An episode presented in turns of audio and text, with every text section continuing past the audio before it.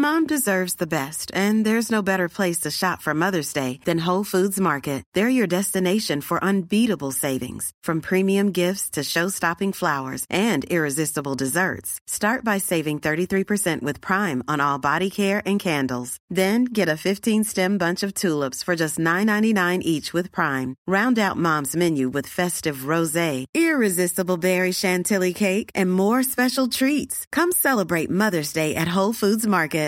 Ready to pop the question? The jewelers at BlueNile.com have got sparkle down to a science with beautiful lab-grown diamonds worthy of your most brilliant moments. Their lab-grown diamonds are independently graded and guaranteed identical to natural diamonds, and they're ready to ship to your door. Go to BlueNile.com and use promo code LISTEN to get $50 off your purchase of $500 or more. That's code LISTEN at BlueNile.com for $50 off. BlueNile.com code LISTEN.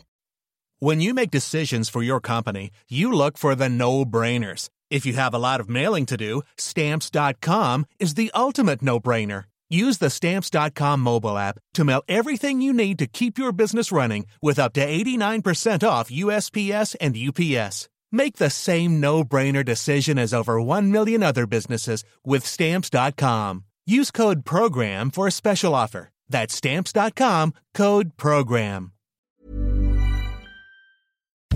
Herzlich willkommen zu Auf Deutsch gesagt, dem Podcast für fortgeschrittene Lernende der deutschen Sprache. Von und mit mir, Robin Meinert. Hallo und herzlich willkommen bei Auf Deutsch gesagt. Ich bin Robin, falls ihr mich noch nicht kennt. Ab und zu kommen ja mal ein paar neue Hörerinnen und Hörer dazu. Und ich mache diesen Podcast jetzt schon über drei Jahre und in dieser Zeit haben mich schon viele Leute danach gefragt, wie eigentlich so ein Podcast entsteht, wie lange ich dafür brauche, was für Equipment ich benutze. Und ich dachte mir, bevor ich das jetzt immer wieder einzeln beantworte im E-Mail-Verkehr oder auch persönlich, mache ich einfach mal eine Episode, die ich dann auch gerne verschicken kann, wenn so eine Frage wieder kommt. Und gegen Ende gebe ich euch noch ein paar Tipps und Tricks für einen erfolgreichen Podcast. Also fangen wir direkt mal an. Die meistgestellte Frage zu diesem Thema ist, wie lange brauchst du für eine Episode? Und meine Antwort ist dann immer so ein bis zwei Tage, also ein Wochenende. Das kommt natürlich auch immer ein bisschen drauf an, was für eine Art von Episode es ist. Muss ich mich stark vorbereiten, also beispielsweise äh, muss ich vorher noch ein Buch lesen, dann dauert das natürlich länger als ein bis zwei Tage, aber solche Episoden habe ich ja eher selten. Von daher würde ich sagen, im Schnitt ein bis zwei Tage. Und warum dauert das so lange? Dazu möchte ich euch einmal die Schritte erklären. Also wie entsteht so ein Podcast überhaupt?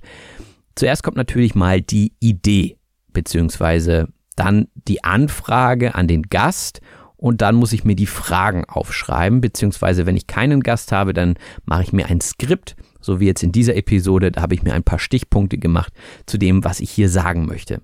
Dann kommt der zweite Schritt, die Aufnahme des Gesprächs. Also die dauert meistens so ungefähr eine Stunde, würde ich sagen.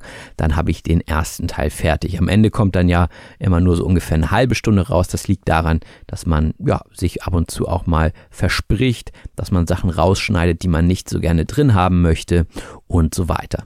Dann am Ende höre ich mir das Ganze nochmal an und editiere es. Editieren heißt also ja das Rauschen im Hintergrund wegmachen, den Sound etwas anpassen, also mit einem Equalizer bearbeite ich das Ganze. Ich ähm, lasse einen Kompressor drüber laufen, das heißt, dass die leisen Laute etwas lauter gemacht werden und sich etwas mehr anpassen an die Gesamtlautstärke.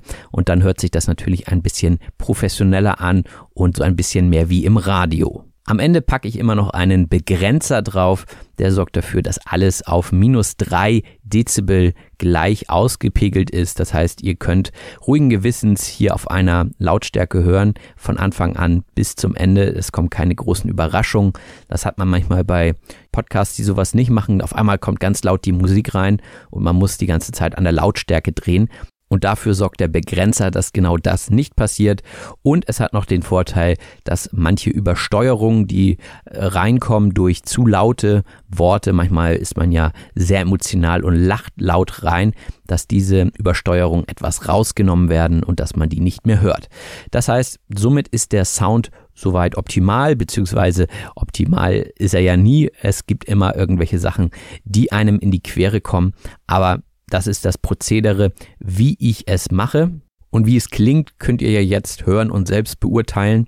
Äh, wenn ich Gespräche übers Internet aufnehme, dann nutze ich einen Anbieter namens Squadcast. Da gibt es aber auch noch viele andere, wie zum Beispiel Riverside. Aber wie gesagt, das ist eigentlich, glaube ich, so ziemlich egal, welchen ihr da nehmt, wenn ihr das auch vorhabt.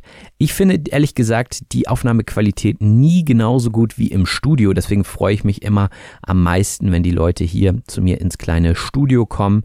Denn hier habe ich optimalen Sound, also soweit es geht, in einem Büro in einer Mietswohnung. Ähm, ich habe hier Absorber im Raum aufgehängt, so dass man ja nicht so viel Rückschall von den Wänden hat, von der Decke hat. Also das sieht hier schon ganz gut aus, würde ich denken. Und ich finde auch, dass man es hört im Vergleich zu den alten Episoden. Ihr könnt ja mal aus Spaß in die ersten paar Episoden reinhören. Obwohl gar nicht mal in den ersten, sondern so zwischen 5 bis 15. Da könnt ihr es, glaube ich, ganz gut hören, weil in den ersten Episoden war ich in England. Da war der Raum tatsächlich auch ganz gut für Podcasts, weil da alles mit Teppich ausgelegt war. Also so richtig stereotypisch britisch. Und das war natürlich äußerst gut für den Klang. Also da war ich auch sehr, sehr zufrieden mit der Tonqualität. Und als ich dann nach Deutschland zurückkam, ja, da musste ich erstmal meine neue Umgebung äh, auskundschaften und gucken, wo es denn am besten ist. Aber jetzt habe ich schon seit vielen Episoden diesen Raum hier und auch ein gutes Mikrofon. Ich werde gleich auch noch was zur technischen Ausstattung sagen, die man für so einen Podcast braucht. Aber ja, das ist auf jeden Fall, jetzt bin ich so ein bisschen von den Schritten abgekommen. Das ist erstmal dieser Schritt. Also Idee, dann Gespräch aufnehmen, dann editieren und dann lasse ich schon mal für diesen ersten Teil ein Transkript erstellen. Die Leute auf Patreon, die mich dort beziehungsweise den Podcast unterstützen, die bekommen ja zu jeder Episode auch ein Transkript und das ist immer zu diesem ersten Teil, also zum Gespräch. Und dieses Transkript habe ich damals, also vor einem halben Jahr, noch selbst erstellt und irgendwie dachte ich, nee, also das ist so eine Arbeit, die kann ich auch selber nicht so gut leiden. Das ist sehr stupide und es gibt im Internet ziemlich viele Leute, die das für ziemlich wenig Geld schnell und gut machen und deswegen habe ich das sozusagen abgegeben, outgesourced auf Neudeutsch und äh, ja, da lasse ich eben dieses Transkript erstellen, damit man Wort für Wort bei jeder Episode mitlesen kann. Dann kommt der Schritt, den ich ganz alleine mache, weil da auch ein bisschen, ja, so eine Einschätzung aus Lehrerperspektive vielleicht gar nicht schlecht ist und weil ich das selbst auch sehr gerne mache. Und zwar ist das der Teil, wo ich die Wortschatzliste zur Sprachanalyse erstelle.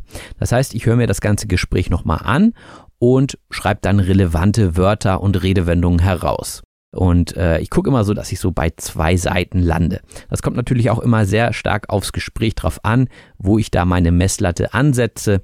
Ähm, wenn das Gespräch eher weniger wortreich war, dann nehme ich auch mal ein paar leichtere Wörter mit rein, die ich ganz interessant finde. Aber grundsätzlich liegen diese Wörter immer so zwischen dem B2 und dem C2 Niveau. Ja, dann kommt der nächste Schritt. Ich suche mir die Definition raus Dazu nutze ich gerne Online-Wörterbücher wie zum Beispiel duden.de oder Wiktionary.org. Für die Redewendungen nutze ich gerne redensarten-index.de und ja, manchmal findet man Sachen auch nicht. Dann kann es auch mal sein, dass ich selbst eine Definition schreibe, weil es zum Beispiel so umgangssprachliche Wörter sind, die man im Internet gar nicht findet. Und wenn ich dann mit dieser Liste fertig bin, dann geht es wieder ans Mikrofon. Und zwar spreche ich dann die Sprachanalyse, also den zweiten Teil dieser Podcasts ein. Und da bereite ich mich ehrlich gesagt nicht großartig vor. Ich lese immer so ein, zwei Wörter, die als nächstes kommen und überlege mir, ah, wie kann ich da die Überleitung bringen und in diesem Teil des Podcasts unterbreche ich die Aufnahme auch häufiger und starte nochmal neu, wenn ich denke, naja, das Beispiel war jetzt unangebracht oder nicht deutlich. Also da schneide ich relativ viel. Das ist auch der Grund oder zumindest einer der Gründe, warum ich den Podcast gerne im Audioformat behalten möchte, weil da das Schneiden einfach viel eleganter geht. Ihr hört es wahrscheinlich meistens gar nicht. Ich selbst höre es manchmal, wenn der Schnitt nicht so optimal gesetzt wurde. Aber ja, das ist einfach eine bequeme Sache. Da kann ich Sachen einfach nochmal aufnehmen und keiner merkt's. Und von daher ist der Podcast auch erstmal nur als Audioformat gedacht, auch wenn er auf YouTube als Video mit Standbild zu finden ist.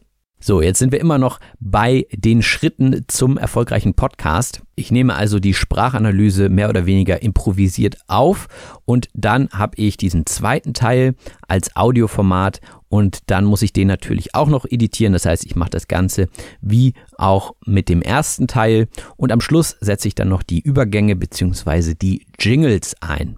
Das Ganze höre ich mir dann meistens nochmal in zweifacher Geschwindigkeit an. Und wenn ich zufrieden bin, wenn ich keine Fehler höre, dann exportiere ich das Ganze als MP3. Und dann muss ich natürlich noch die Show Notes schreiben, also diesen Text, den ihr bei jeder Episode seht. Das ist ja meistens ein anderer. Ein Teil davon kann immer wieder verwendet werden, wie zum Beispiel die Hinweise zu PayPal, Patreon oder zu den anderen Kanälen. Aber äh, alles andere, was eben spezifisch für diese Episode wichtig ist, muss natürlich neu geschrieben werden. Und manchmal nutze ich dafür aber schon den Text, den ich vorher fürs Intro benutzt habe. Das heißt, das Intro, das habe ich jetzt hier in diesen Schritten vergessen, das wird meistens auch am Schluss noch vor den Podcast gesetzt, denn erst am Schluss weiß ich ja, was ich gemacht habe. Es macht einfach Sinn, eine Einleitung immer am Ende zu schreiben. Das ist bei jedem Aufsatz so, weil man eben ganz genau weiß, was kommt. Ja, und dann kann diese fertige Episode hochgeladen werden und zwar bei einem Host. Der Host, äh, da gibt es ganz verschiedene. Ich selbst bin bei Libsyn. Da gibt es unterschiedliche Preiskategorien. Je nachdem, wie viel Speicherplatz ihr monatlich haben wollt, könnt ihr euch für ein Abo entscheiden. Das heißt, dafür bezahlt man dann eben Geld. Es gibt auch Anbieter, die für eine geringe Anzahl an Speicherplatz auch noch kein Geld nehmen. Da müsst ihr euch einfach mal ein bisschen umhören, falls ihr einen Podcast starten wollt. Und der Host ist sozusagen eure Schnittstelle zur Außenwelt. Der verteilt eure Podcasts überall hin und das geht später relativ einfach mit einem Klick. Aber als erstes müsst ihr natürlich alles mal eingestellt haben. Ihr müsst einen RSS-Feed erstellt haben. Das heißt, das ist so eine Art Adresse, über die alles abgerufen wird, was ihr in die Welt setzt. Das heißt, diesen RSS-Feed müsst ihr erstmal überall anmelden, damit jeder Bescheid weiß, aha, da ist ein Podcast und da können wir ab jetzt Daten abfragen, die dann regelmäßig aktualisiert werden. Aber wenn ihr das alles einmal eingerichtet habt beim Host, dann funktioniert das wie von allein. Ihr stellt einfach die Datei hoch, euer Bild, was ihr haben wollt und den Text und so weiter, vielleicht auch die PDF-Datei, die ich zum Beispiel immer noch als Bonus-Content mitliefere. Und dann entscheidet ihr, wann die Episode erscheinen soll und dann geht alles ganz von allein. Was nicht ganz von allein geht meistens ist, dass die Hörer euch finden. Und dazu solltet ihr natürlich etwas Werbung machen, wie zum Beispiel einen Teaser, den ihr über Social Media verteilen könnt. Für den Teaser nehme ich meistens einen kurzen Ausschnitt aus der Episode, ähm, so 30 Sekunden, und den lade ich dann als MP3 bei einer App namens Headliner hoch und da kann ich dann ganz einfach ein Audiogramm für den Podcast, für diese Episode erstellen. Das heißt, ich äh, wähle noch ein Bild aus. Das kann ich zum Beispiel über Canva bearbeiten und erstellen. Das ist auch automatisch verbunden mit der Headliner-App. Von daher ist das ganz praktisch. Das heißt, ähm, ich erstelle ein Titelbild ja, und äh, solche Sachen kann man dann hinzufügen oder auch einen Untertitel. Und dann am Ende habe ich diesen Teaser und den exportiere ich und den teile ich dann auf allen sozialen Netzwerken. Und das war's dann für die Episode. Wenn die Episode dann draußen ist, dann wird sie natürlich nochmal beworben. Ein, zwei Tage, dann kommt irgendwann nochmal eine Erinnerung an die Episode. Ja, und dann war's das meistens schon. Und dann geht der ganze Spaß wieder von vorne los. Genau, das war einmal so der Durchlauf, wie eine Episode entsteht und warum diese ein, zwei Tage realistisch sind. Das gilt jetzt, wie gesagt, nur für meinen Podcast. Also wenn ihr einen Podcast macht, der keine Sprachanalyse hat, dann könnt ihr so einen Podcast, so eine Episode auch in ja ein bis zwei Stunden fertig bekommen. Also das kommt immer sehr individuell darauf an, wie arbeitsaufwendig euer Format ist. Und ich persönlich bin auch niemand, der sich einen ganzen Tag an eine Episode setzt, sondern ich teile mir das immer auf. Hier mal eine Stunde, da mal eine Stunde. Deswegen bin ich eigentlich fast jeden Tag ein bisschen mit dem Podcast beschäftigt. Dann komme ich noch mal kurz zur technischen Ausstattung, die ich jetzt hier habe. Das ist also eher etwas für Leute, die jetzt auch wirklich starten wollen und selber einen Podcast machen wollen. Für die Leute ist das natürlich schon relevant, was genau man da braucht. Viele Leute sagen ja, man braucht einfach nur ein Handy oder irgendwas ähnliches und dann kann man schon loslegen. Ja, das ist auch so, aber gut wird es sich nicht anhören. Das kann ich euch gleich sagen. Und da ich selbst so ein bisschen verliebt in Sounds bin und gerne ja eine saubere Tonaufnahme habe, was leider nicht immer gelingt, möchte ich euch ein paar Sachen empfehlen, wie ich jetzt hier den Podcast aufnehme. Also ich habe mich inzwischen gegen ein USB-Mikrofon entschieden. Die ersten 50 Episoden habe ich mit einem USB-Mikrofon von Rode aufgenommen. Das Modell heißt Rode NT USB und das Preis-Leistungs-Verhältnis war wesentlich besser als bei meinem jetzigen Mikrofon, das kann ich auf jeden Fall sagen. Aber so ist es ja immer, wenn man in die Profi-Richtung geht, dann muss man für kleine, feine Unterschiede ungleich mehr bezahlen. Am Anfang ist es wirklich sehr einfach, ein USB-Mikrofon zu bedienen. Deswegen hatte ich mich auch dafür entschieden. Und meistens sind die USB-Mikrofone auch etwas günstiger als die XLR-Mikrofone. Der entscheidende Vorteil ist hier, dass ihr das USB-Mikrofon direkt an den PC anschließen könnt. Und wenn ihr um die 100 Euro ausgeben könnt und wollt für ein USB-Mikrofon, dann habt ihr meistens schon sehr guten Klang. Das heißt, die Wahl des Mikrofons sollte nicht in erster Linie am Geld festgemacht werden, sondern als erstes solltet ihr euch überlegen, braucht ihr ein dynamisches Mikrofon oder ein Kondensatormikrofon. Das Mikrofon, was ich vorher hatte, war ein Kondensatormikrofon und man hat ganz viel vom Raum gehört. Das heißt, diese Mikrofone sind meistens sensibler und nehmen in alle Richtungen auf. Das heißt, äh, wenn an der Seite jemand steht und niest, dann hört man das ganz laut. Während ich jetzt in ein dynamisches Mikrofon spreche und das hat nur einen ganz bestimmten Winkel, in dem man hier gut aufnehmen kann. Das heißt, ich muss genau davor sitzen und genau hier vorne ins Mikrofon reinsprechen, damit man das vernünftig hört. Jemand, der von der Seite reinsprechen würde, würde schon kaum noch gehört werden. Also das ist der große Unterschied und deshalb ist es wichtig, wenn ihr viele Nebengeräusche habt, dass ihr euch ein dynamisches Mikrofon kauft. Das heißt, dass der Hund oder die Katze vom Nachbarn nicht immer mit drauf ist oder die Waschmaschine, die im Hintergrund noch läuft und so weiter. Also tendenziell würde ich euch, wenn ihr nicht perfekte Umstände habt, wie zum Beispiel ein Studio, in dem ihr aufnehmen könnt, dann würde ich euch zu einem dynamischen Mikrofon raten. Und obwohl die meisten USB-Mikrofone Kondensatormikrofone sind, gibt es inzwischen auch dynamische Mikrofone mit USB-Anschluss. Also guckt da einfach mal, was möchtet ihr, wie komplex möchtet ihr es haben. Wenn es einfach sein soll, nehmt erstmal ein USB-Mikrofon, wenn möglich ein dynamisches und wenn ihr mehr Möglichkeiten haben wollt, wenn ihr zum Beispiel mit mehreren Leuten aufnehmen wollt, dann würde ich euch zu dynamischen XLR-Mikrofonen raten. Meistens wird es hier dann etwas komplizierter, weil man auch noch ein Interface braucht. Ein Interface ist die Schnittstelle zwischen dem Computer und dem Mikrofon. Denn normale Mikrofone haben ja keinen USB-Anschluss. Jedenfalls, wenn ihr ein normales dynamisches Mikrofon nehmt, dann habt ihr hinten diese XLR-Stecker und die passen nicht in den PC. Jedenfalls habe ich so einen PC noch nicht gesehen und deswegen braucht man eine Schnittstelle, die ihr per USB-Kabel mit dem Computer verbindet und dann steckt ihr da wiederum das Mikrofon rein und dann könnt ihr da auch die Lautstärke regeln und habt noch ein paar andere Möglichkeiten. Das ist also die Variante mit einem normalen XLR-Mikrofon. Da könnt ihr auch erstmal günstiger anfangen als ich. Also ich habe hier das Electro Voice RE20. Das kostet ehrlich gesagt viel zu viel, über 500 Euro. Ich habe als zweites Mikrofon für meine Gäste immer das Shure SM58. Das ist so das Standardmikrofon, was ihr auch bei Comedians oder bei Sängern auf der Bühne seht.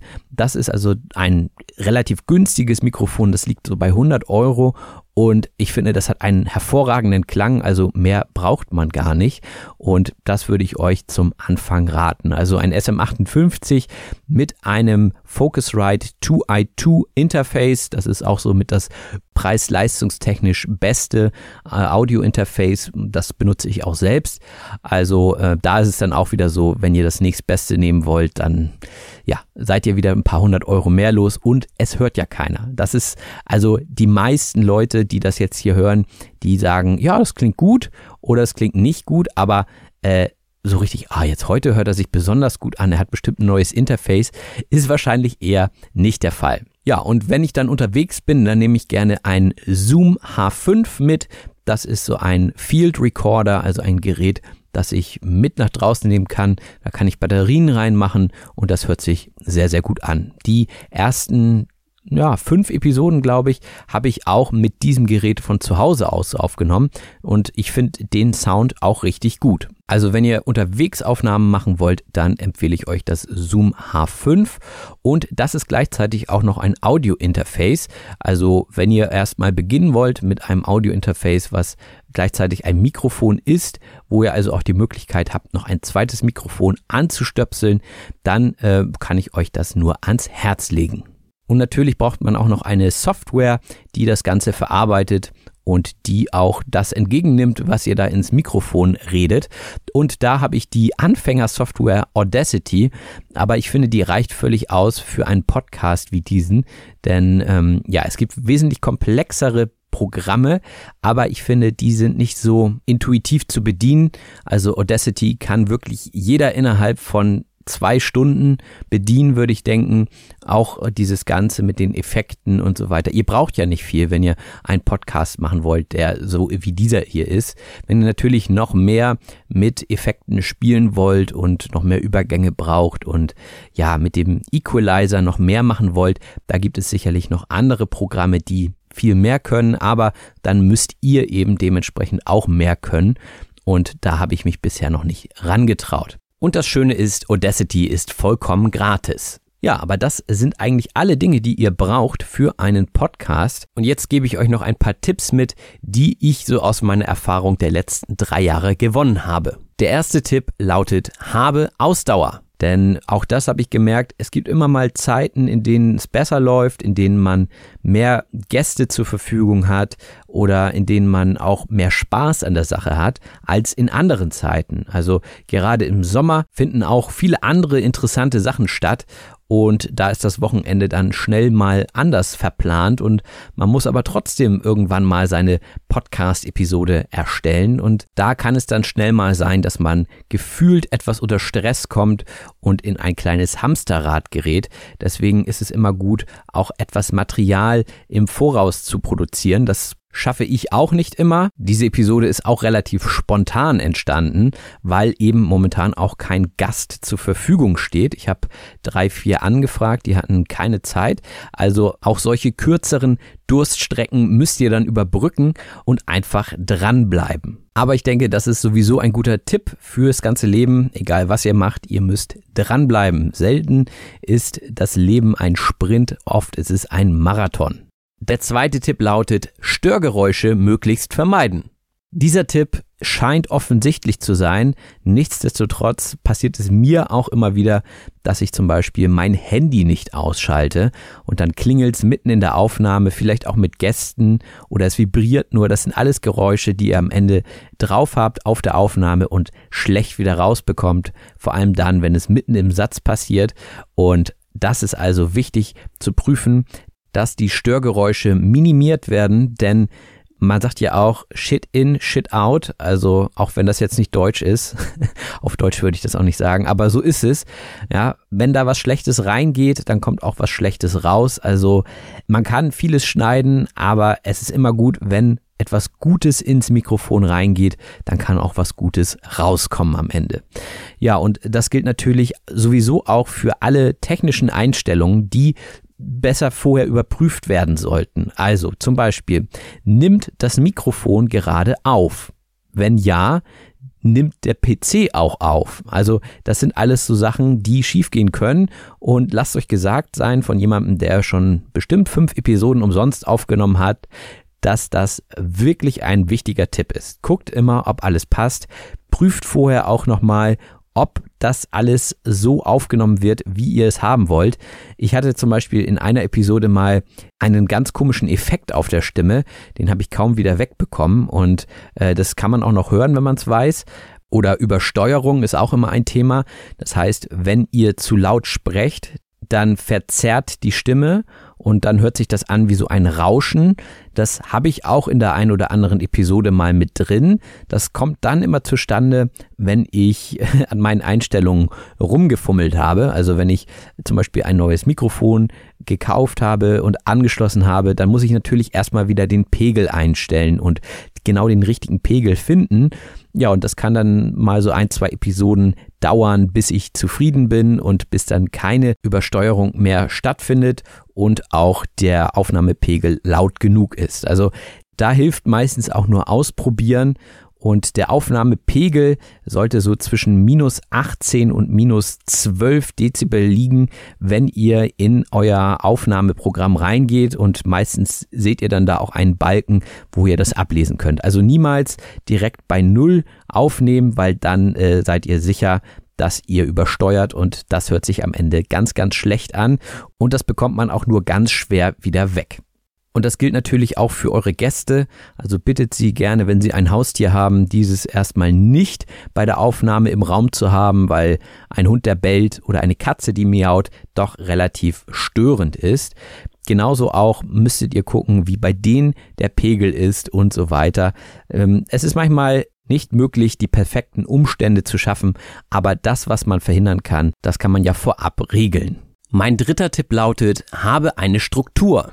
Wenn ihr also wisst, was ihr in den nächsten vier Wochen so veröffentlichen wollt, dann hilft das schon, denn dann wisst ihr, an was ihr arbeiten könnt, was zuerst kommen muss, was danach kommen kann und so weiter.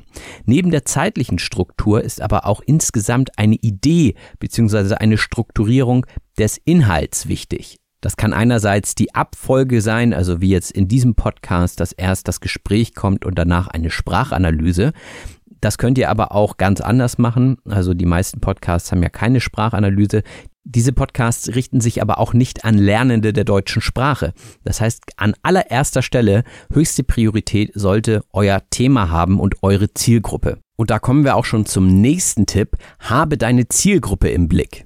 Denn wenn ihr eure Zielgruppe nicht genau festgelegt habt, dann ist euer Podcast eigentlich schon dazu verdammt, nicht gehört zu werden. Denn jemand sucht ja eventuell spezifische Themen, spezifische Inhalte und wenn er die bei euch nicht finden kann, dann findet er euren Podcast auch nicht.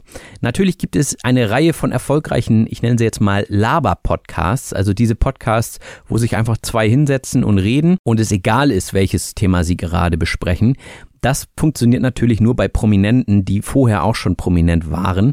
Das heißt, wenn sich da ein Markus Lanz und ein Richard David Precht hinsetzen, das ist ja momentan ein sehr erfolgreicher Podcast, den ich auch gerne höre, dann kann man davon ausgehen, dass die beiden einen großen Vorsprung dadurch erhalten haben, dass man sie eben schon viele Jahre lang vorher im deutschen Fernsehen immer wieder gesehen hat. Also meine Perspektive darauf, einen weiteren Laber-Podcast von unbekannten Leuten will eher keiner hören. Es kommt natürlich auch immer ein bisschen darauf an, welche Zielsetzung ihr habt. Wenn ihr einfach Spaß an der Produktion habt und äh, Lust habt, mit euren Freunden zu sprechen und ihr teilt das gerne, dann macht das gerne. Aber erhofft euch nicht zu viel davon. Das ist eigentlich das, was ich sagen will. Jeder kann machen, was er will und ich bin jetzt ja auch nicht der große Profi und Experte hier. Meine Hörerzahlen sind ganz gut inzwischen, aber ich glaube auch, dass das eben auf diese zwei Dinge zurückzuführen ist. Einmal dieses Durchhalten und zweitens eine ganz klar definierte Zielgruppe. Ich bediene hiermit eine sehr enge thematische Nische, das heißt fortgeschrittene Lernende der deutschen Sprache. Das heißt, ich hole schon mal nicht mehr die A1, A2 Leute ab, sondern das ist wirklich ein enger Kreis und dementsprechend kann ich auch gar nicht so viele Hörer haben wie Lanz und Precht zum Beispiel. Aber dadurch, dass ich eben diese enge Nische habe, habe ich in meinem Bereich sehr, sehr gute Chancen auf eine Chartplatzierung. Ich bin öfter mal auf der Nummer eins in irgendwelchen Ländern weit weg von Deutschland, wo ich dann denke, wow, dort drüben hören die mich und das ist dann natürlich immer nur an dem einen Tag. Am nächsten Tag bin ich dann schon wieder auf Platz 300 oder so. Das schwankt bei den Podcasts sehr stark. Aber trotzdem, ich freue mich dann riesig und denke, wow, irgendwie habe ich jemanden erfreut am anderen Ende der Welt. Welt. Und das ist letzten Endes auch der Antrieb, den man haben sollte als Podcaster oder Podcasterin. Denn eine Frage, die immer auch kommt, ist, was verdient man damit oder verdienst du damit irgendwas? Und da muss ich euch enttäuschen. Natürlich habe ich meine Patreon-Gemeinde und die unterstützen den Podcast sehr, denn es fallen natürlich auch ein paar Kosten an, die man bei so einer Podcast-Erstellung dauerhaft hat. Aber es ist nicht so, dass ich sagen könnte, ich werde davon reich. Also alles, was ich über Patreon reinbekomme, geht wieder in die Produktion von Podcasts und jetzt neuerdings auch YouTube-Videos. Falls ihr die YouTube-Videos noch nicht gesehen habt, guckt gerne mal rein. Der Link ist auch in den Show Notes. Und das sind alles Kosten, Kosten, die natürlich gedeckt werden müssen. Das Gute ist, dass ich ein Vollzeitlehrer bin an einer Schule und meine Kosten gedeckt sind. Das heißt, ich muss das hier nicht zum Überleben machen und das ist, glaube ich, auch mein großer Vorteil meinen Wettbewerbern gegenüber. Die müssen das alle machen, damit sie Kunden bekommen für ihr Unternehmen, damit sie ihre Sprachkurse verkaufen und so weiter. Also ein Podcast ist meiste Zeit auch einfach nur ein Marketinginstrument inzwischen und ja, das ist es bei mir einfach nicht. Da kann man vielleicht auch sagen, äh, Robin, das ist aber ziemlich dumm von dir. Du könntest einige tausend Euro im Monat machen, wenn du deine Sprachkurse hier anbieten würdest. Ja, sicherlich, aber ähm, habe ich gerade keine Lust zu. Also vielleicht kommt das irgendwann noch und äh, vielleicht habe ich auch eine coole Idee, aber ich will jetzt nicht irgendwas anbieten, wo ich nur so halb dahinter stehe. Deswegen, äh, die Zeit wird zeigen, wie sich alles wandelt. Aber bisher mache ich Werbung für mich, für den Podcast und im Podcast auch für YouTube und auf YouTube für den Podcast. Und ich freue mich, dass ich möglichst viele Leute erreichen kann und die Zahlen immer weiter steigen. Aber wie gesagt, wenn ihr natürlich aus rein finanziellen Gründen einen Podcast macht, weil ihr Werbung machen wollt für euer Coaching oder was auch immer, dann macht das Sinn. Ja, dann habt ihr auch eine Rechtfertigung, eine finanzielle Rechtfertigung. Wenn ihr aber nur einen Podcast habt und wollt damit Geld machen, dann rate ich euch auf jeden Fall davon ab. Ja, und ich würde sagen, das ist auch ein gutes Fazit und damit gehen wir rüber in die Sprachanalyse. Mom deserves the best, and there's no better place to shop for Mother's Day than Whole Foods Market. They're your destination for unbeatable savings, from premium gifts to show-stopping flowers and irresistible desserts. Start by saving 33% with Prime on all body care and candles. Then get a 15-stem bunch of tulips for just $9.99 each with Prime. Round out Mom's menu with festive rosé, irresistible berry chantilly cake, and more special treats. Come celebrate Mother's Day at Whole Foods Market. Die Sprachanalyse. Herzlich willkommen bei der Sprachanalyse. Dies ist der zweite Teil des Podcasts, in dem es darum geht, den wichtigsten und relevantesten Wortschatz für fortgeschrittene Lernende der deutschen Sprache nochmal hervorzuheben. Und dazu gibt es wie immer auch eine PDF-Datei, die ihr in den Show Notes, also in der Beschreibung zu dieser Episode findet. Und wenn ihr diese öffnet, dann seht ihr auf der linken Seite den Wortschatz und auf der rechten Seite eine Erklärung. Und wir starten ganz oben mit dem Wort der Stichpunkt. Der Stichpunkt ist ein Stichwort oder auch Anhaltspunkt, den man sich notiert, um anschließend frei zu sprechen. Ich orientiere mich zum Beispiel jetzt hier auch nur am Wortschatz aus dieser Liste und dann erzähle ich euch ganz frei etwas dazu. Man könnte das Ganze natürlich auch alles ausschreiben, aber dann würde das sicherlich nicht so locker rüberkommen. Und ich weiß ja, am Ende kann ich alles noch editieren, also alles ganz entspannt. Editieren heißt sowas wie Audiodaten löschen oder ändern. Also zumindest in diesem Fall. Denn wenn ich fertig bin mit der Aufnahme, dann kommt das Editieren, das habe ich ja gesagt. Das heißt, ich verändere unter Umständen noch ein paar Sachen am Klang oder ich entferne noch den ein oder anderen Satz, der vielleicht doppelt ist. Ja, also manchmal erklärt man ja gerade als Lehrer Sachen auch mal doppelt und dann, wenn ich es mir anhöre und denke, na, das hast du doch gerade schon gesagt, dann nehme ich das raus. Und für einen lauteren, volleren Klang wird dann noch der Kompressor bemüht. Das heißt, der Kompressor ist ein Apparat zum Verdichten von etwas. In diesem Fall wird meine Stimme verdichtet das heißt, äh, die leisen Töne und die lauten Töne kommen näher zusammen. Und ganz wichtig ist natürlich, dass keine Übersteuerung stattfindet. Die Übersteuerung ist ein Störgeräusch, das durch ein Eingangssignal außerhalb des erlaubten Eingangsbereichs erzeugt wird. Das heißt, wenn ich jetzt ins Mikrofon schreie, dann wird eine Übersteuerung erzeugt. Und bei einem Podcast wollen wir natürlich keine Störgeräusche, die uns in die Quere kommen. In die Quere kommen ist eine Redewendung und heißt so viel wie behindern oder stören. Wenn ihr also einen Plan habt und andere Leute kommen euch in die Quere, dann versuchen diese Leute euch abzubringen von eurem Ziel und das kann relativ unangenehm sein. In der Politik gehört das aber zum Prozedere dazu. Also das Prozedere heißt die Prozedur oder die Verfahrensweise. Das heißt, eine Partei möchte natürlich gewinnen und da kommen aber die anderen immer wieder in die Quere, indem sie die Gegenpartei kritisieren und so weiter. Das heißt, sie kommen sich gegenseitig in die Quere. Kommen wir aber wieder von der Politik zurück zur Podcast-Aufnahme. Für dieses Prozedere sind nämlich auch Absorber ganz hilfreich. Der Absorber ist eine Vorrichtung zum Absorbieren von Schallwellen.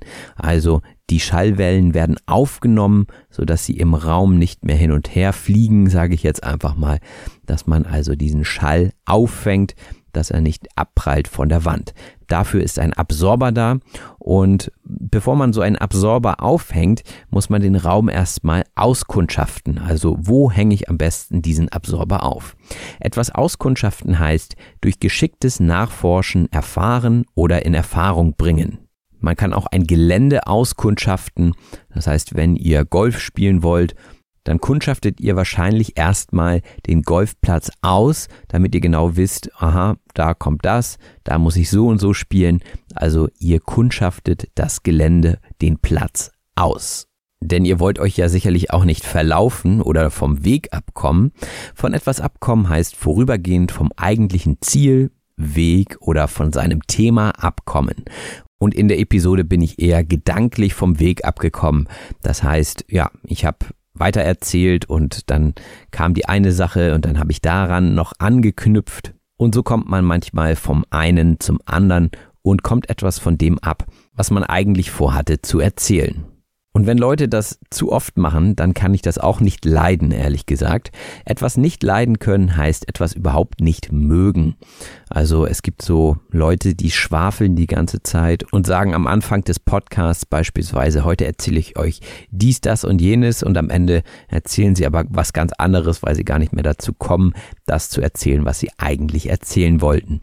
Also das kann ich nicht leiden, das mag ich nicht so gerne. Und auch habe ich gesagt, kann ich die stupide Arbeit nicht leiden. Stupide heißt stumpfsinnig.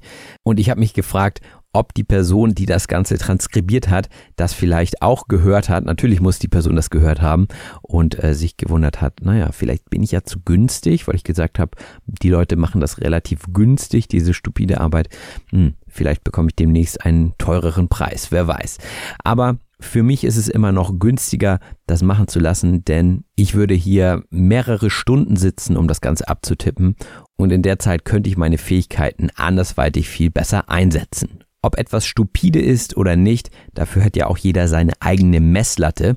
Die Messlatte ist die Grundlage der Bemessung. Also ursprünglich kommt es von der Vermessung des Landes. Da hatte man eine Latte, also einen langen Stab aus Holz und damit hat man das Land vermessen. Daher kommt es ursprünglich und jetzt im übertragenen Sinne kann ich natürlich sagen, ich habe eine andere Messlatte angesetzt als zum Beispiel eine andere Person. Oder in dem Beispiel sagte ich ja, wenn eine Episode weniger Wortschatz enthält, der vielleicht auf einem C1-Niveau oder C2-Niveau angesiedelt wäre, dann nehme ich auch noch B2-Wortschatz hinzu. Da muss ich dann eben meine Messlatte anpassen dementsprechend. Und dann mache ich jetzt eine geschickte Überleitung zum Wort die Überleitung. Die Überleitung ist nämlich genau das, was ich hier immer mache im Podcast im zweiten Teil in der Sprachanalyse, in dem ich hier von Wort zu Wort überleite und damit eine inhaltliche Verbindung von zwei Teilen herstelle. Und ich hoffe, dass das Ganze meistens angebracht ist. Unangebracht wäre, wenn etwas in einem bestimmten Rahmen oder in einer bestimmten Situation fehl am Platz wäre. Also wenn ich jetzt hier die ganze Zeit Schimpfwörter sagen würde, das wäre unangebracht. Unangebracht wäre auch, wenn ich hier eine politische Meinung irgendwie versuchen würde, immer einzubinden. Also das ist ja hier ein Lernpodcast und ich finde, der sollte relativ neutral sein, was solche Sachen angeht. Das würde ich für unangebracht halten. Und auch gibt es zu jeder Podcast-Episode eine Einleitung bzw. ein Intro. Das ist also die Einführung bzw. die Hinführung zur Episode. Und so eine Einleitung gibt es auch in jedem Aufsatz, zumindest in jedem, der gut ist. Ein Aufsatz ist ein über ein bestimmtes Thema unter Berücksichtigung bestimmter formaler und stilistischer Prinzipien angefertigter Text. Den kennt ihr wahrscheinlich aus der Schule. Jeder von euch musste Aufsätze schreiben, denke ich. Und da gibt es dieses bekannte Beispiel. Das Thema war, was ist Mut? Und ein Schüler oder eine Schülerin gibt einen leeren Zettel ab, worauf steht, das, was ich hier mache, das ist Mut. Naja, und jetzt lag es natürlich an der Lehrkraft, diesen Aufsatz zu bewerten. Rein formell oder formal gesehen sind die Prinzipien eines guten Aufsatzes nicht eingehalten, aber inhaltlich war dieser Aufsatz sehr, sehr gut. Das heißt, wahrscheinlich gibt es irgendwo eine mittelgute Note für diesen Aufsatz. Das ist jedenfalls das Beispiel, was mir immer wieder einfällt, wenn ich das Wort Aufsatz höre. Und sicherlich gibt es auch Magazine, in denen Aufsätze stehen, die ihr im Abo beziehen könnt. Das Abo bzw. das Abonnement ist eine Dauerbestellung. Und dahin geht ja der Trend heutzutage, alles im Abo zu bestellen. Das heißt, ihr könnt selbst bei Online-Händlern Abos abschließen, damit ihr jede Woche ein neues Duschgel bekommt. Das wird also automatisch geliefert und ihr bezahlt dafür dann etwas weniger, aber ihr bekommt es eben im Abo. Und auch die Gebühren für meinen Podcast entstehen im Abo. Das heißt, es verlängert sich jeden Monat automatisch. Auch habe ich beispielsweise ein Abo bei meinem Podcast-Host. Und das ist eine Schnittstelle. Und die Schnittstelle ist eine Verbindungsstelle.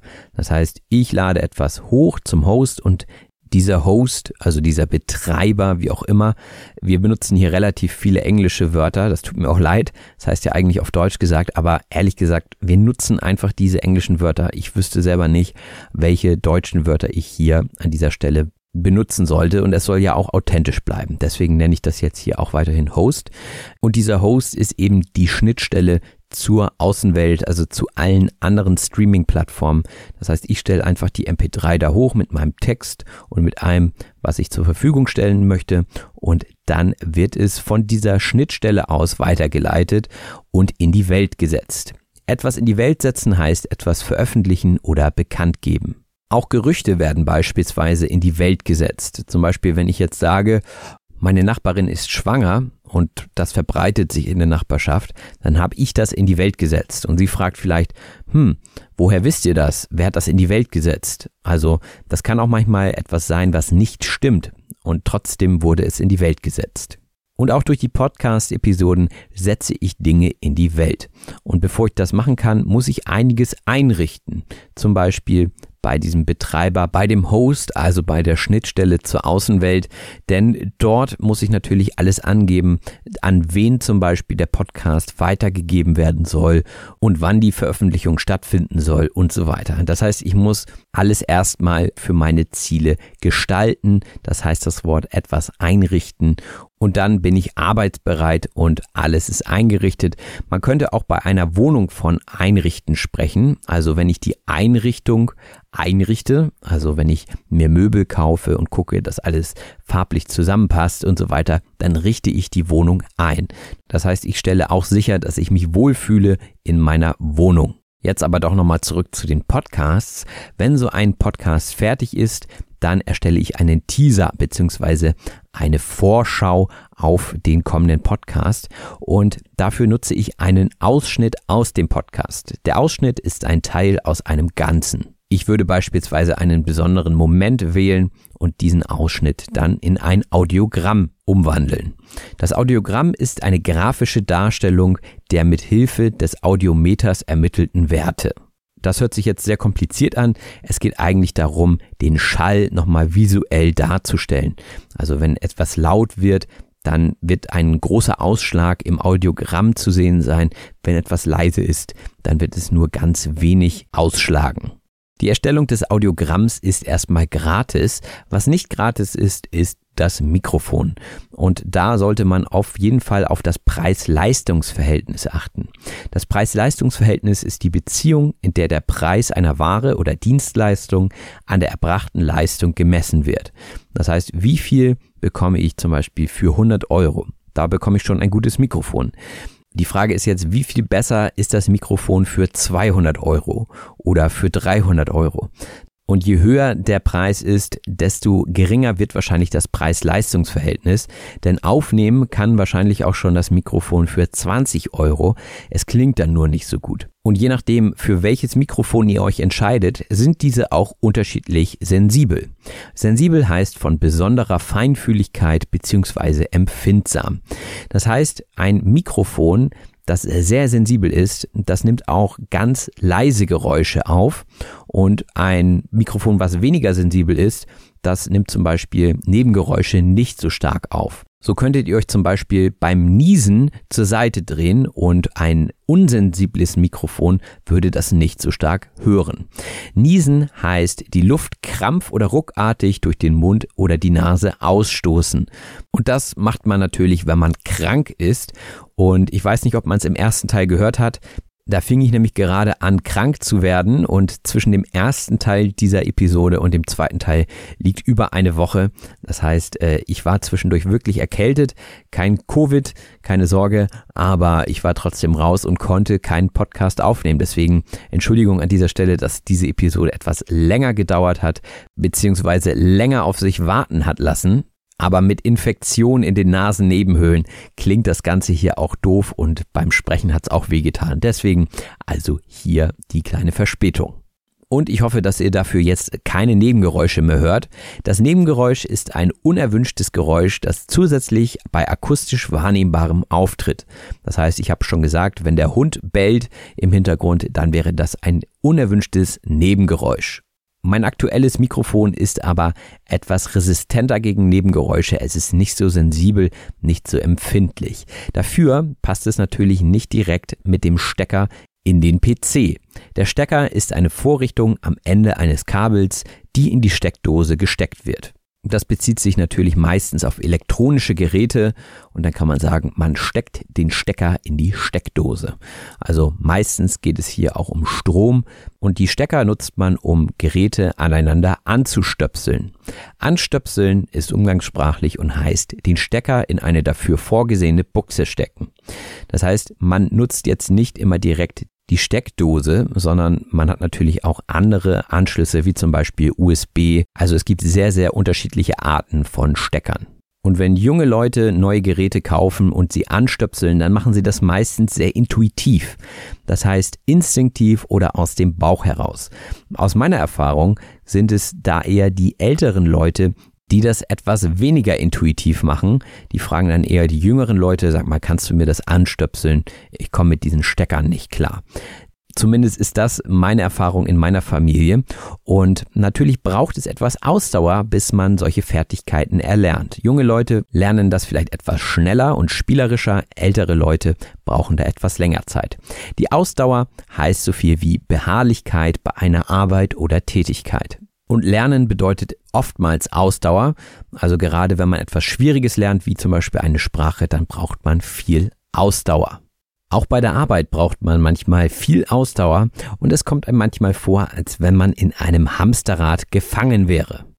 Das Hamsterrad ist eine Situation mit hohem Leistungsdruck und sich ständig wiederholenden Tätigkeiten. Ich würde wahrscheinlich noch einen weiteren Faktoren hinzuziehen, und zwar diese Auswegslosigkeit. Also man macht und tut und man kommt nicht weiter und äh, man hat auch keine Ahnung, wann das enden wird. Das ist also das Hamsterrad, in dem man sich gefangen fühlt.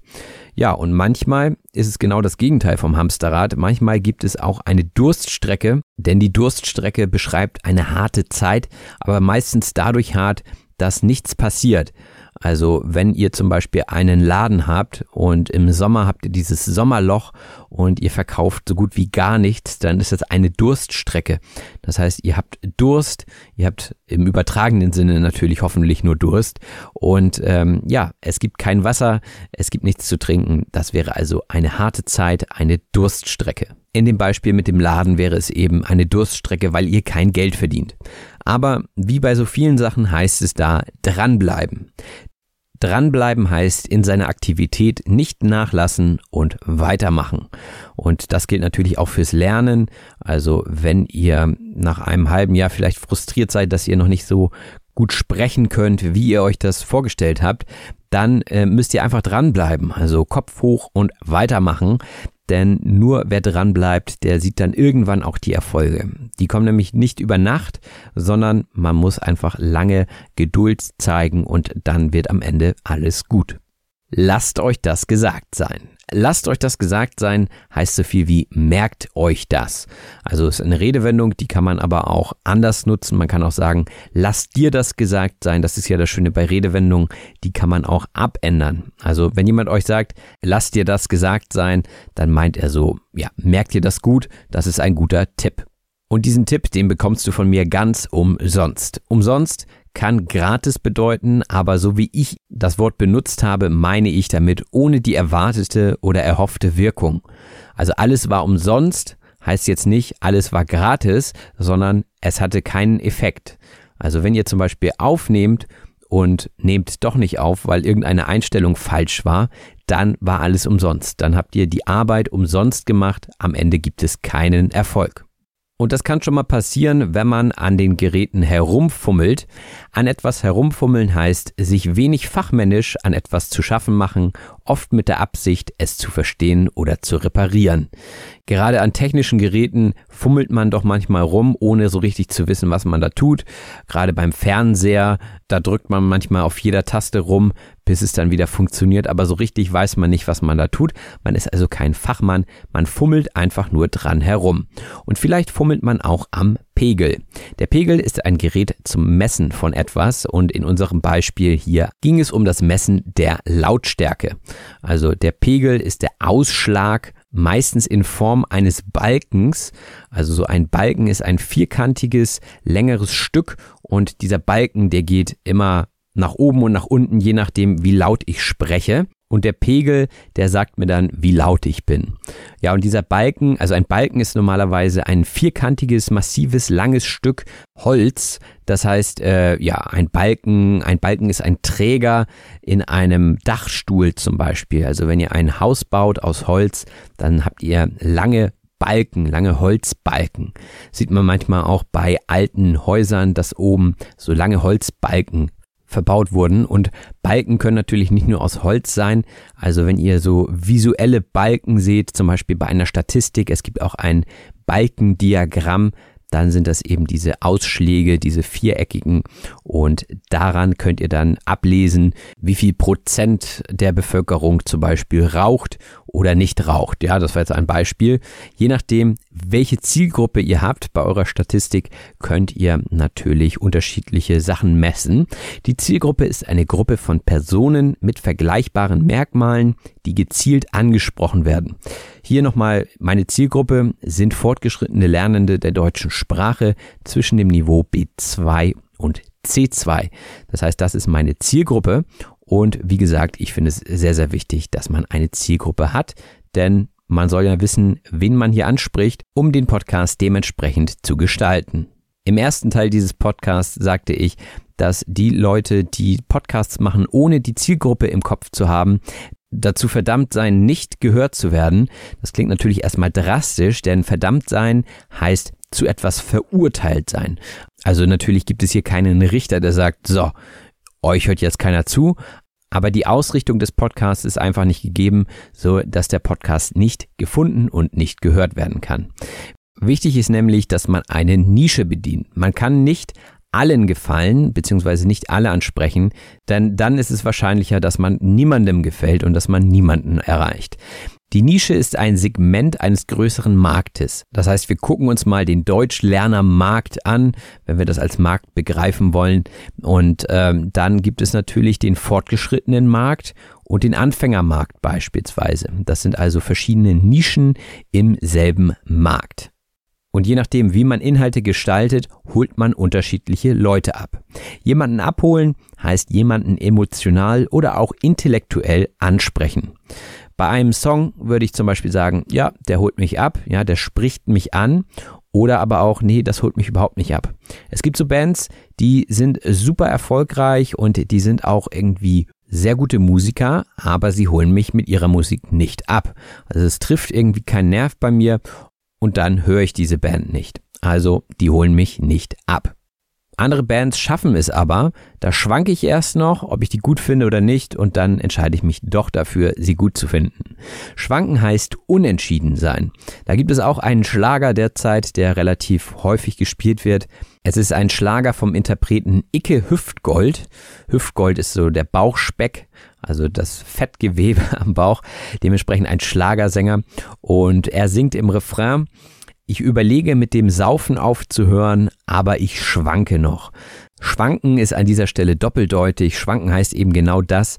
Unentschieden sein, also nicht zu wissen, ob man jetzt soll oder nicht. Aber schwanken wird auch der Zustand bezeichnet, wenn man betrunken ist und sich nicht auf seinen eigenen Beinen halten kann. Wenn man so von links nach rechts wankt oder schwankt, also wie auf einem Boot, das gerade über hohe Wellen fährt, dann schwankt man und äh, ne, also ich überlege mit dem Saufen aufzuhören, also mit dem Trinken von Alkohol aufzuhören, aber ich schwanke noch, also er ist noch betrunken einerseits oder er überlegt es sich noch.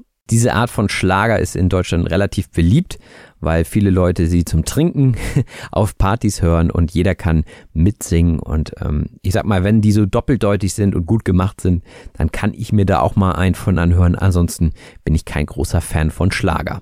Man könnte auch sagen, mir fehlt der Antrieb, diese Musik zu hören. Der Antrieb ist eine innere Kraft, die jemanden zu einem bestimmten Verhalten treibt. Ich habe beispielsweise einen großen inneren Antrieb, diese Podcasts hier fortzuführen. Wenn ich das müsste, dann würde ich das wahrscheinlich nicht machen. Aber es ist eine innere Kraft, die mich irgendwie dazu antreibt. Und solange ich die habe, ist das ja gut. Gut ist auch, wenn die Hörerschaft dazu beiträgt, die Kosten für den Podcast zu decken. Kosten decken heißt für die Kosten aufkommen. Das heißt, wenn die Kosten gedeckt werden, sagen wir jetzt mal 200 Euro im Monat, dann wären die Kosten gedeckt. Das heißt, für die Kosten wäre gesorgt, man hätte kein Minusgeschäft gemacht. Also Kosten zu decken ist natürlich immer wichtig, auch gerade wenn man Wettbewerber hat. Der Wettbewerber oder die Wettbewerberin ist ein Konkurrent bzw. die Konkurrentin. Also man kann natürlich sagen, es gibt keine Konkurrenz, ja, ich bin einzigartig, ich habe nur Wettbewerber.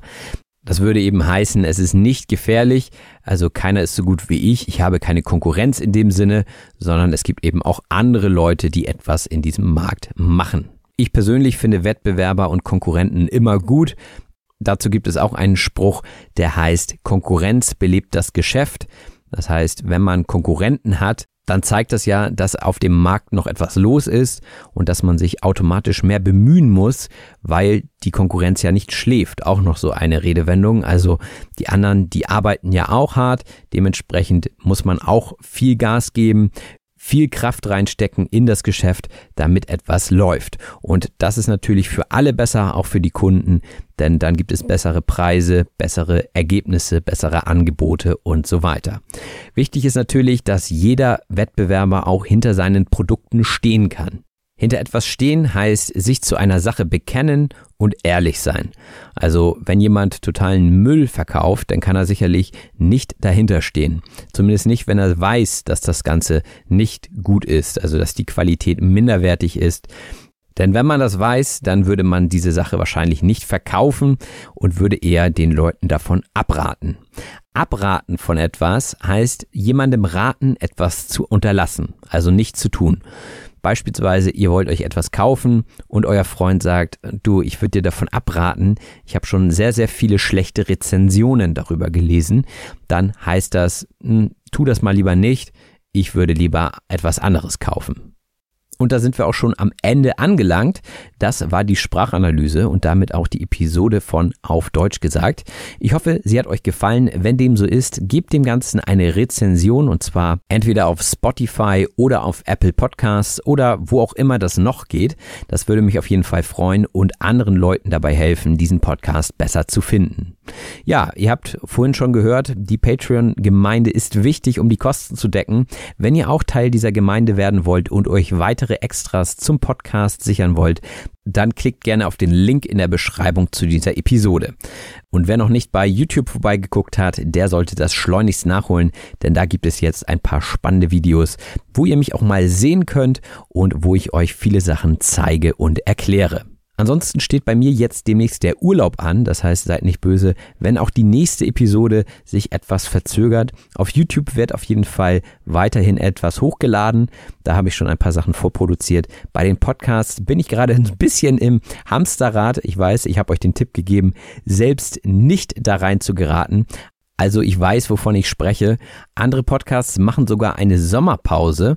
Die mache ich jetzt offiziell nicht, aber ich denke, wenn es dann die ein oder andere Woche später wird mit der Podcast-Episode, dann ist das auch legitim. Urlaub ist Urlaub und den möchte ich dann auch genießen. So, jetzt genug der Ausreden. Ich wünsche euch alles Gute, macht es gut, bis bald, euer Robin. Das war auf Deutsch gesagt. Vielen herzlichen Dank fürs Zuhören. Wenn dir der Podcast gefällt, lass es andere Leute durch eine Rezension wissen. Wir hören uns in der nächsten Episode. Mom deserves the best, and there's no better place to shop for Mother's Day than Whole Foods Market. They're your destination for unbeatable savings, from premium gifts to show-stopping flowers and irresistible desserts. Start by saving 33% with Prime on all body care and candles. Then get a 15-stem bunch of tulips for just $9.99 each with Prime. Round out Mom's menu with festive rosé, irresistible berry chantilly cake, and more special treats. Come celebrate Mother's Day at Whole Foods Market.